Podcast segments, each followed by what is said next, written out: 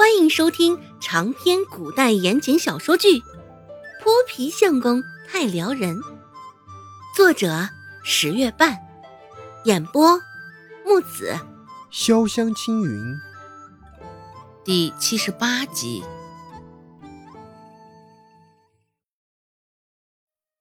不过，为了继续留在周家，现在罗氏也只得这般咬紧了牙齿。狠心放血一回了，罗氏说道：“你呀，就装作得了其他的病，趁着人在医馆，好好的打听打听。手里头没有银两，现在也只能使出这般下三滥的手段。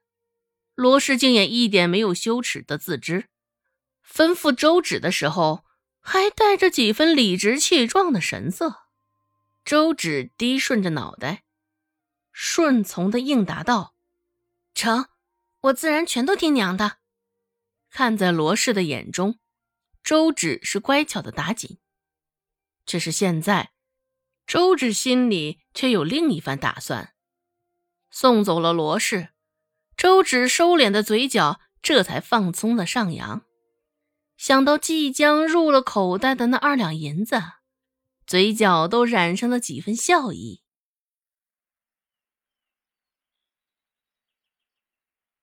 隔日一大早，罗氏果然将那二两银子给了周芷。那二两银子被他里里外外包裹了个严实，外面一张灰扑扑的布巾，里面又是两块做衣裳剩下的边角料。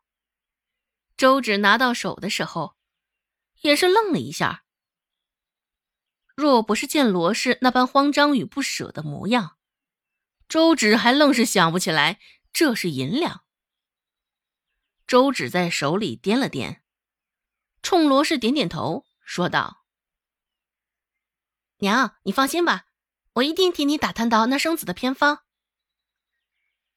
趁着时间尚早，天色还没有大亮，周芷将那二两银子塞进腰间的钱袋子中。之间，在这灰蒙蒙的晨色中上了山，一路走来，仅瞧见了两个人而已。那人背上背着竹筐，都是赶着去集市上摆摊的，也没有人注意到周芷。攥着腰间的银两，周芷心里也有几分紧张。毕竟这二两银子，可是他来到这个时代之后看到的最大数目了。驾轻就熟的就翻进山谷，刨开了泥土，将那二两银子埋了进去。想了想。周芷又掏出了十文铜钱，收到罗氏的银两，周芷断然也不能屁事不做。若是两手空空回到周家，到时候还指不定罗氏会怎般对他呢。罗氏向来也是个心眼较多的，周芷心里也是清楚的，他也就是在孟婆子面前指示着猫而已。天色尚早。周芷没有立即起身上街去替罗氏办事，而是两手两脚并作爬上了树，小憩了一个时辰，睡在树上，树干窄得很，周芷只得蜷着身子缩在上头，半清醒半昏迷的状态，周芷倒也休息了一个时辰左右，再次睁开眼睛，天色已经是大亮了，透过树叶。阳光斑斑驳驳的洒在他的脸上。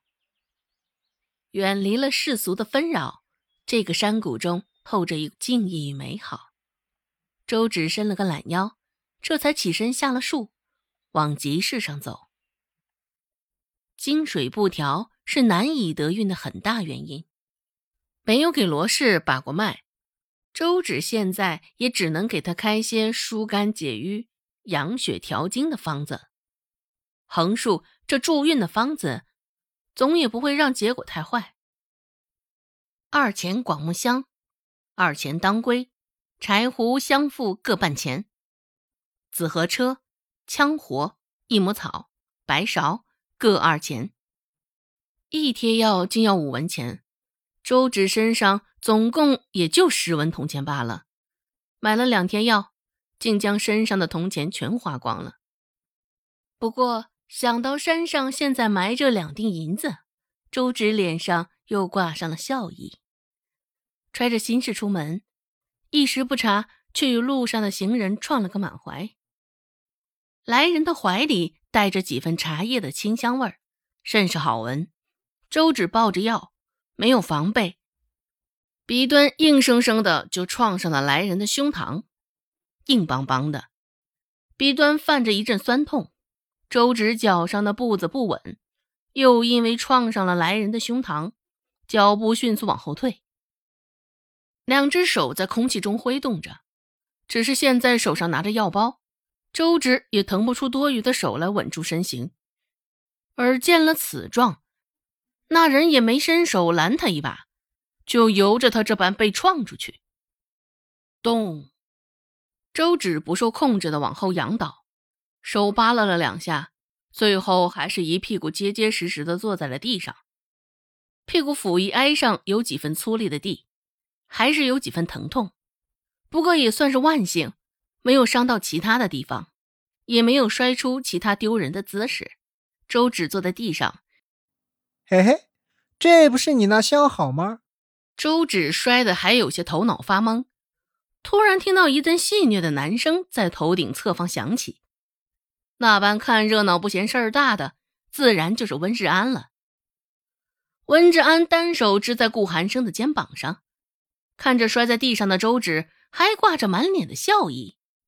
听了他的话，顾寒生蹙了蹙眉，抬手将顾寒生的手扶去。温志安撇撇嘴，倒也没有再接着倚上去。周芷晃了晃神，抬起眼，就看到眼前一袭暗紫色的外衫，里头是一件银灰色的长衫，长及脚面，一阵风吹来。衣摆飘逸，被吹出几许。空气中，周芷还隐约闻到刚刚鼻端围绕的那抹香茶味儿。周芷心里咯噔一声，视线顺着长衫往上爬，就看见顾寒生此刻正居高临下的看着他。本集播讲完毕，感谢您的收听。感兴趣，别忘了加个关注。我在下集等你哦。